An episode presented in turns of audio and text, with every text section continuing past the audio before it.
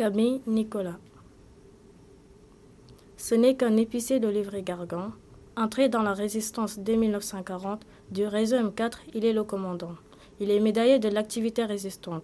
Son activité première regroupait les aviateurs alliés. Complicité active pour avoir accès aux documents essentiels.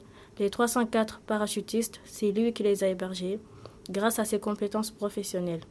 Les sabotages de la région du Nord, renseignements et propagande, regroupement des patriotes pour leur renfort, refuge dans les hôpitaux pour les contrebandes. Tous ces efforts, tous ces combats, tous ces mystères, il a été arrêté par la Gestapo en 1943. D'autres furent pris, son épouse et son beau-père. Il s'appelait Camille Nicolas.